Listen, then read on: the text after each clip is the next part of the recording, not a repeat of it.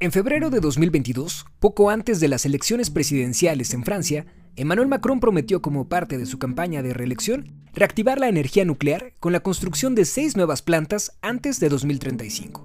Sin embargo, para que esto pudiera ocurrir, es necesario contar con uranio, la materia prima para producir energía nuclear, que a su vez se transforma en energía eléctrica. Durante años, este recurso lo obtuvo de Níger, un país de África Occidental que hasta 1960 fue una de sus colonias. Hoy, el suministro de ese recurso del que han echado mano por más de cinco décadas podría estar en riesgo por una buena razón. Níger ya no quiere ser explotado por Occidente. Bienvenidos a este episodio de Lo que no se dice, una producción de Toto Records.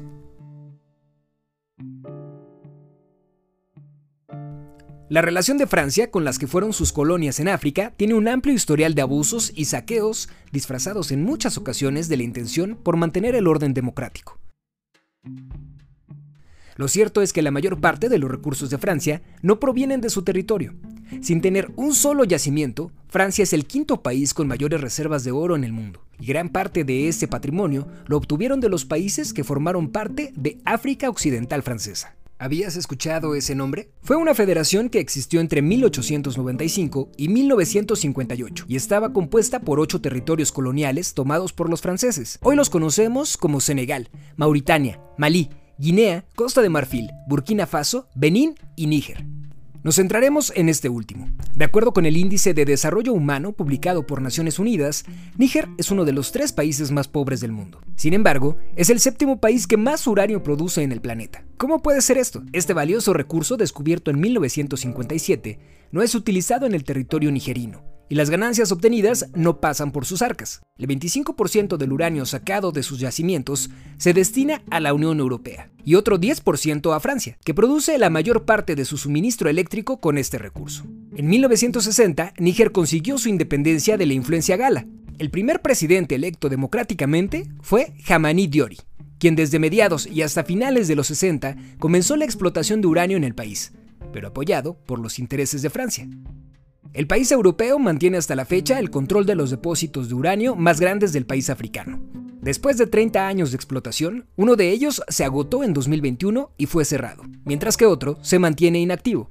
Diori no solo fue el primer presidente electo de Níger, también fue el primero en ser derrocado. En poco más de 60 años como país independiente, Níger ha visto caer al menos a cuatro presidentes por golpes de Estado. El más reciente fue en julio de 2023. La junta militar derrocó al presidente Mohamed Bassoum debido al mal manejo de la crisis de seguridad en la región y al deteriorado sistema económico del país.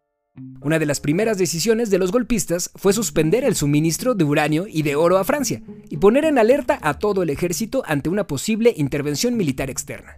Por supuesto, desde París hubo respuesta. El presidente Emmanuel Macron ordenó a los 1.500 militares que mantienen territorio nigerino asegurar los yacimientos de uranio operados por la paraestatal francesa Orano. A Francia se sumó la condena de Estados Unidos, la ONU y hasta de la Comunidad Económica de Estados de África Occidental, un grupo formado por 15 excolonias inglesas y francesas que busca promover la integración en la región. Apenas en julio, la dirigencia de este grupo, encabezada por el presidente de Nigeria, prometió que no habría más golpes de Estado y en respuesta a la toma del poder en Níger, decretaron sanciones económicas y comerciales, y amenazaron con iniciar una acción militar si el presidente Basum no era devuelto al poder antes de finalizar el mes, algo que no sucedió.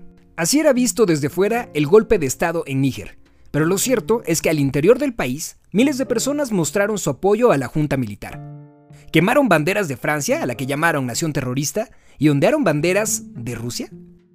Las preocupaciones de las potencias occidentales y principalmente de Francia es que la influencia del Kremlin aumente en los países africanos. En este mundo no hay coincidencias.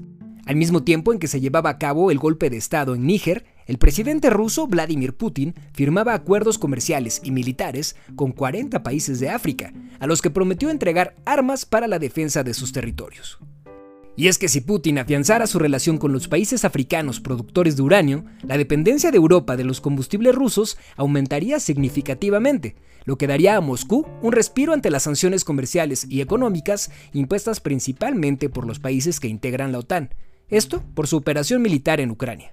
Pero recordemos que cuando esto sucedió, a principios de 2022, un grupo importante de países africanos se negó a darle la espalda a Putin con una consigna clara Rusia no los colonizó, y los estados que ahora les pedían apoyo fueron los mismos que esclavizaron y sacaron su territorio, y algunos siguen haciéndolo.